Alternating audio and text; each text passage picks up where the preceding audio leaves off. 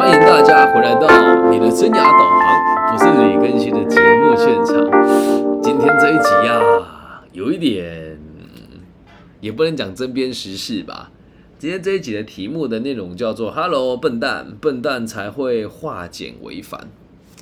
会制作这一集的原因，是因为在最近好几个场次的个人咨询跟所谓的生涯规划的演讲当中哦，我会。看到跟听到很多人跟我分享，他们学到某一些所谓的精英思维的内容，嗯，也恰巧哦，现在中海大学跟我在拟定下个学期的这个学分课程呢，现在我拟定到一半了啊，我这一次想要开的是精英商务人士的先修班，那希望针对的是大学跟研究所以后想要在商管学院。或者是在在各个领域里面担任管理阶层或是领导者的这个角色所开立的一堂课程。那我现在目前规划的这个状况哦，其实是大概啊，我就跟大家作为大概的说明，因为还没有非常的完整。哦，大概的说明是这个样子哦。我这一次是希望可以一样把它分成十堂课啊，然后这十堂课呢，分别呢会把它分成我认为出社会以后的这个。三个阶段哦，那分别是学生阶段、新鲜人阶段跟管理阶层阶段。然后呢，这三个阶段里面的三个原则都是习惯优秀、高效学习跟贵在坚持。所以我会讲我在学生阶段的时候是如何习惯优秀、高效坚持跟贵跟哎高效学习跟贵在坚持的。然后会讲我在刚出社会的前五年到五年之后成为主管之后如何应用这三个原则，一共共构成九个。九堂课，然后最后一堂课让大家自由练习跟自由的问答。那我在写课纲的时候啊，就是现在我的 IG 跟 Facebook 都会下 Hashtag 嘛，都会写出什么个人成长啊，然后学习历程啊等等等等的，然后常常会跳出其他老师的一些内文跟内容哦。我现在讲的都是真实看到的东西，但也也希望大家能够理解。我的节目哦，在台湾听的人数其实不多，但在海外大部分都是中高阶管理工作者在收听的，而且多数都是华人。所以当我讲出这句话说 “Hello，笨蛋，笨蛋才会化简回繁”的时候，在主流的媒体市场是会非常讨厌我的。原因其实很简单，简单的道理讲的复杂，才会有流量，才会有人愿意听，才会有人为，才会有人愿意付钱给你。那其实这个又回归到我们每次在做这个课程当中，我常常提到的观念哦。如果我是靠收费来做生涯规划的话，我会做的事情是延续你的问题，而不是解决你的问题。因此你会发现，现在整体的市场在讲什么个人思维啊、成长逻辑啊，都会把很简单的事讲得很复杂，然后。更甚者是我看到有人哦，最近在网络上很流行说什么未来十年你必须要得学会的十一个软实力。那其实不外乎说什么高效工作啦、高效学习啦、笔记整理啦，然后什么呃这个有效运用零碎时间呐，还有什么高 EQ 啦、什么简报技巧啊，就看起来很有道理，但实际上全部都是废话。然后今天我在搭火车到高雄演讲的时候，在高铁上面哦，我看到一个小女孩，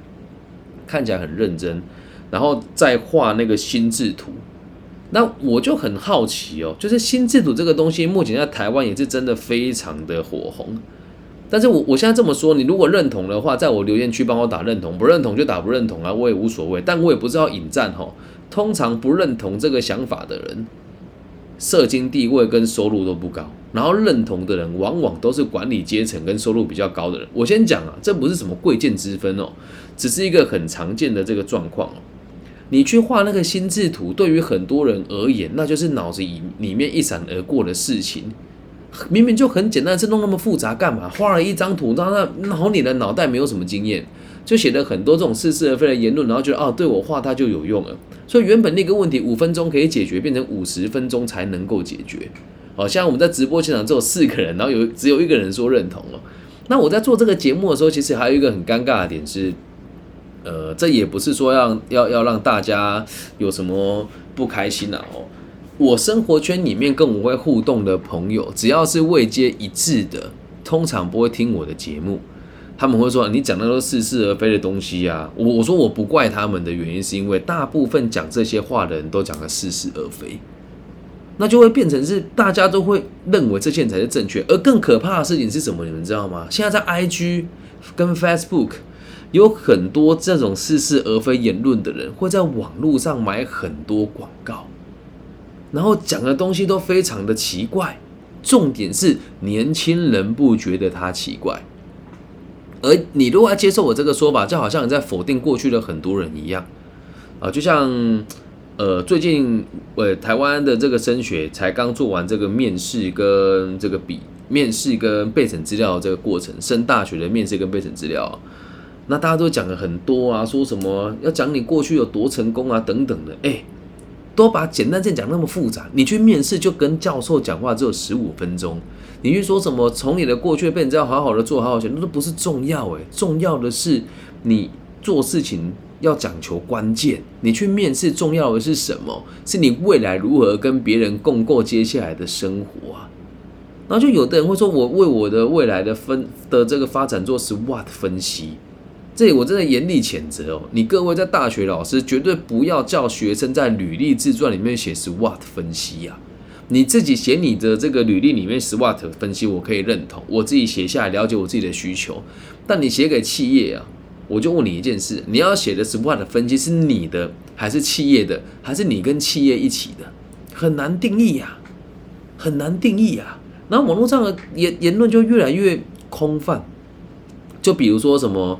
离职小专题，好，这真的我才刚看完呢。离职小专题第一集。问问自己心有没有委屈，这这到底有什么好看的？然后他们讲说，如果委屈了，就不要勉强自己，大胆说出离职认同，请分享，然后往右滑，帮助更多人，请分享此篇贴文。我就不能拿那么多废话哎，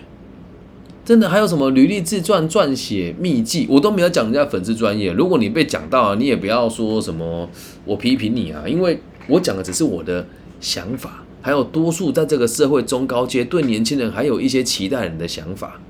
什么履历自传，什么三大原则：一不能有错别字，然后二逗点符号要明确，然后三不要超过八百字，认同请分享。天哪，这到底是你懂那个意思吗？似是而非。而而年轻人很很可怕的事情是，现在在正统的教育当中，老师授课多数也不是那么的有趣。那正统老师授课内容不一定百分之百正确，可是起码人家不会做这么离奇的事情，而学生会单纯因为这个就是更可怕的事情哦。学生们会单纯因为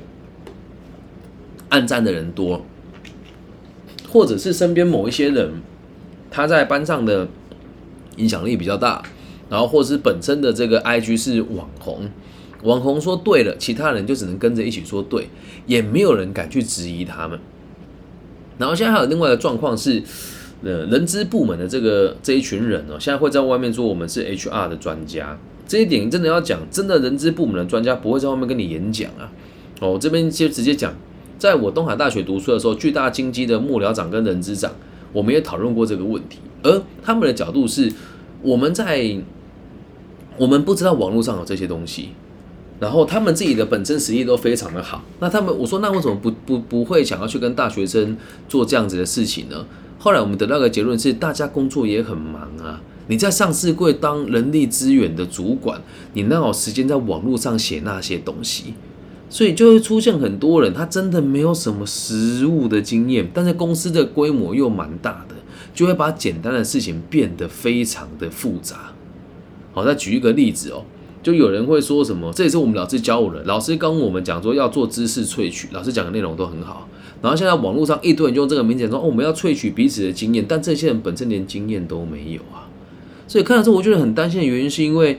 如果在这个年代的年轻人已经没有办法有机会做这种分辨了的话，那接下来整个台湾的这个管理学的教学跟市场上面的潮流就会变得很糟糕。那这个环境其实一则一喜，一则以忧啦。啊，什么叫一则一喜呢？以我个人的角度出发是无所谓啊，反正这个以后教出来的讲师的素质就是这样。对，教大家画什么树状图啦，然后画什么心智图啦，哦，然后画什么九宫格啊，那么麻烦干嘛？你如果说像我们学老师在教我们要解决一个问题，然后大家集思广益，一个 team 来解决一个大议题，这是合合理的。但如果就是你自己一个人的生活，没有必要做这么麻烦。然后大部分的人哦，其实随着年纪越大，跟做的演讲场次越多，还有层次越不一样的时候，我现在在面临这个抉择点，我也觉得很难哦。就是我到底要去针对我的中高阶族群来做我的课程的展售，还是要去顾及所谓的一般大众民众的需求？我现在也面临这个。很两难的状况是，我作为我做大众的需求，我会发现其实成效真的不大，因为大部分人听完我的言论之后，他也不会有所改变，因为这个社会始终是奉行的八二法则。所以做这一节的时候，我也想了很久，到底要不要做，但还是得做的原因是因为它已经成为主流了，而很多人会用网络的名气来决定一个人是不是有真正的这些能力。所以你你你就记得一件事，我们前面做这么多都不是批评跟抱怨，只希望大家知道做事情越简单越好，不要过于复杂，不是字数多就是讲得清楚。诶，你要是不信，我现在做个练习给你们听哦。不管你是直播现场的，还是你是在 podcast 的这个现场听的哦，这个是我记得我忘记看哪一本书了，好像是。子弹笔记、原子习惯还是斜杠青年这三本书里其中一本哦。他说：“我我做一点改改改变了哈。”他说：“更新是一个老师，他去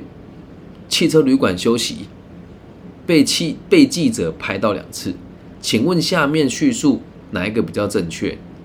一，更新是一名老师；二。”更新是一名热衷到 motel，就是所谓的汽车旅馆约会的老师。在听这个节目的现场的你，你会认为第一个正确还是第二个正确呢？用你的逻辑去思考啊，用你正常的逻辑去思考。我必须得跟你讲，大部分的人都会选择第二个，都认为多就是正确的。其实不是诶。你有时候确定百分之百正确的事情，你反而会觉得他好像不是真实的。更新是老师是成立的，但他去汽车旅馆被拍到，很有可能他单纯只是去出差啊，对吧？很有可能啊，他被记者拍到，他只是去出差啊。但这个事情就是捕风捉影，你不能确定他是真实的。可是更新是一名老师，这就是真实的啊。用一个简单的例子讲给大家听哦。所以从这个角度出发，我小时候也很常犯这种错误，就是我觉得我只要做了很多，讲的好像很有道理，但是实际上一点帮助都没有啊。然后有有很多同学更有趣，他听你的课哦，死命抄哦，抄了一大堆密密麻麻，啊，什么都不做，他什么都不做，然后密密麻麻的东西还前后不连贯。那这边我一定要非常，也就要跟大家讲，我最近很感动一一件事情是。有一位大陆地区的听众哦，他的工作蛮特别的，然后个性也比较害羞，他是透过微信加我的，也算是辅导工作者。他把我讲过的个体心理学做成了好几张心智图的笔记，而他这么做，我真的觉得非常厉害的原因，是因为连我看都觉得脉络分明。他是把复杂的东西用简单的方式陈述出来。而大部分人都是用简单的东西，用复杂的方式把它陈述出来，然后才会说啊，我们做的很好，我们做了很多发想，这在教学现场也很常见。为什么要这么做？看起来好看嘛？我写了很多啊，觉得很棒啊，其实没有哎。然后慢慢的，你就会发现哦，网络上的这群老师会互相交叉行销。那有很多人他也会去买广告，于是他们就会形成那个团体，一直不停的彼此分享的这些内容，可是全部都是非常简单的事情，然后字就打了一大堆哦，我就不觉得有人会把它看完哦，但战术就是很多。我，其实做这一集我很怕人家跟我讲说啊，你就是羡慕人家战术多啊，我没有，因为我也知道该怎么做，但我偏偏就是没有这么做，我也不想这么做，毕竟是做教育的。所以期待大家啊，你以后再看到什么个人成长啦，什么什么励志啊、职涯啦，哦，什么策略管理啦，记得只有笨蛋才会化简为繁。就像有有人就是要把说话说得好，然后就放就上成一堂课，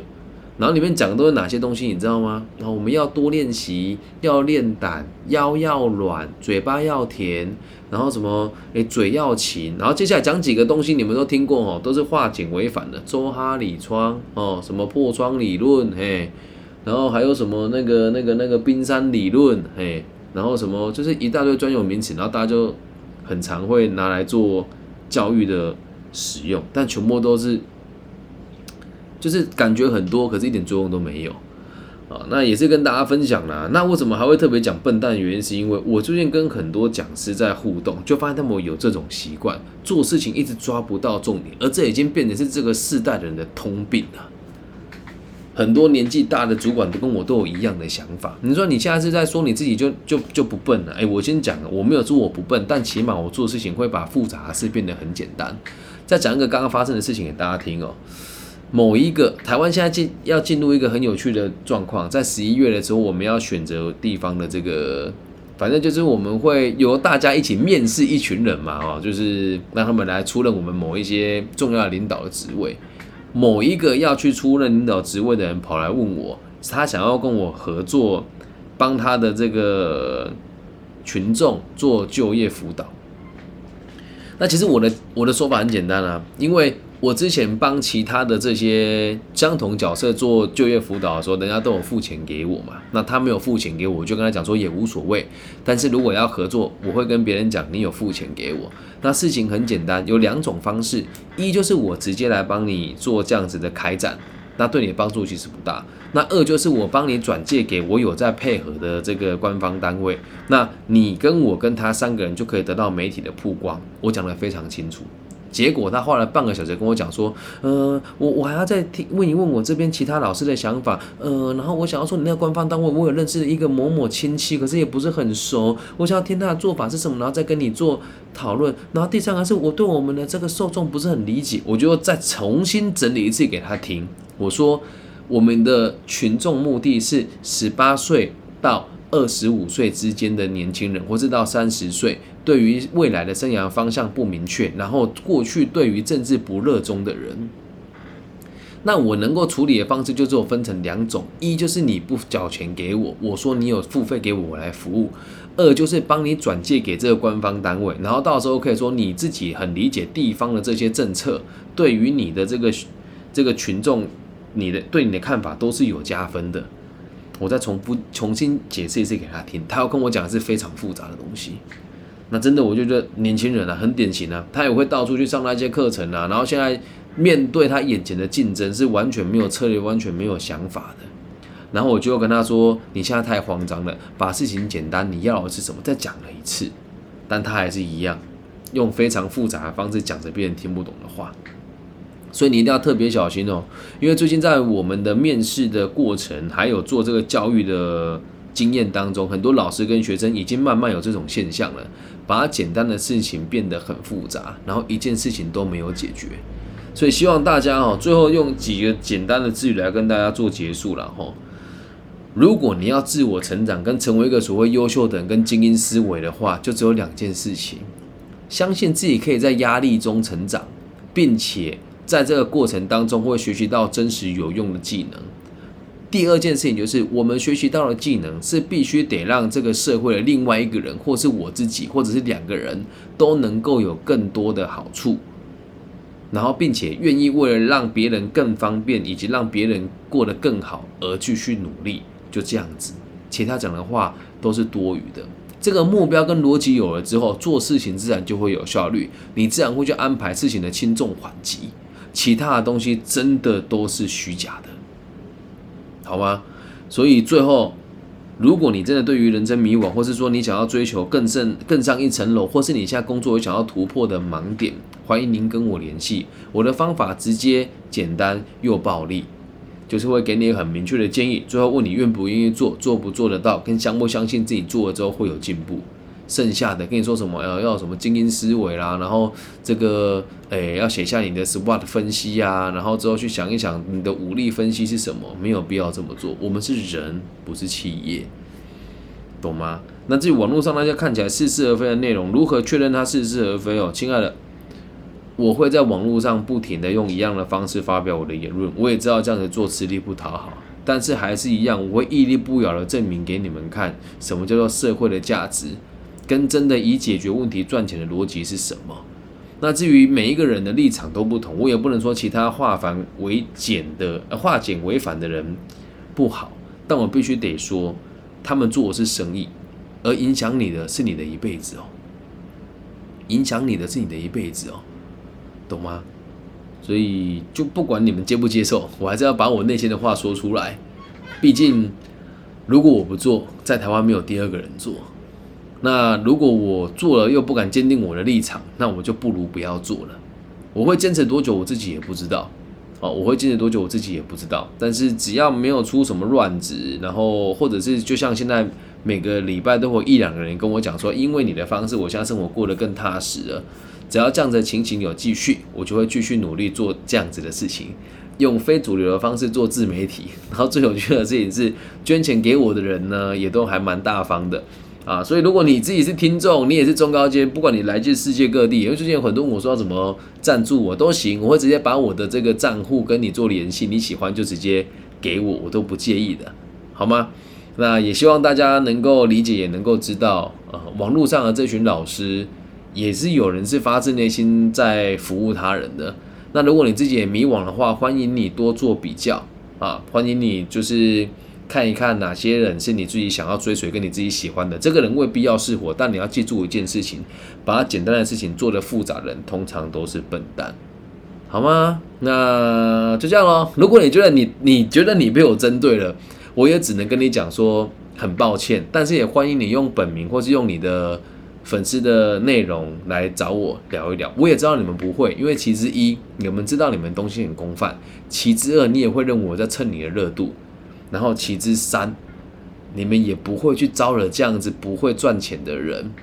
对你没有好处的，对吧？所以我也不大意外啦。好，以上就是这期全部的内容了，希望大家喜欢，绝对不要再化繁。呃，别不要再化简为繁了，事情越简单越好。成为精英两个原则：一，在压力中成长，并且学习到有效的技能，同时这个技能是可以帮助别人的；二，站在利益他人的角度出发，持续学习各种不同的技能。什么技能呢？还是一样，要让你跟对方还有这个社会都可以得到更多的好处。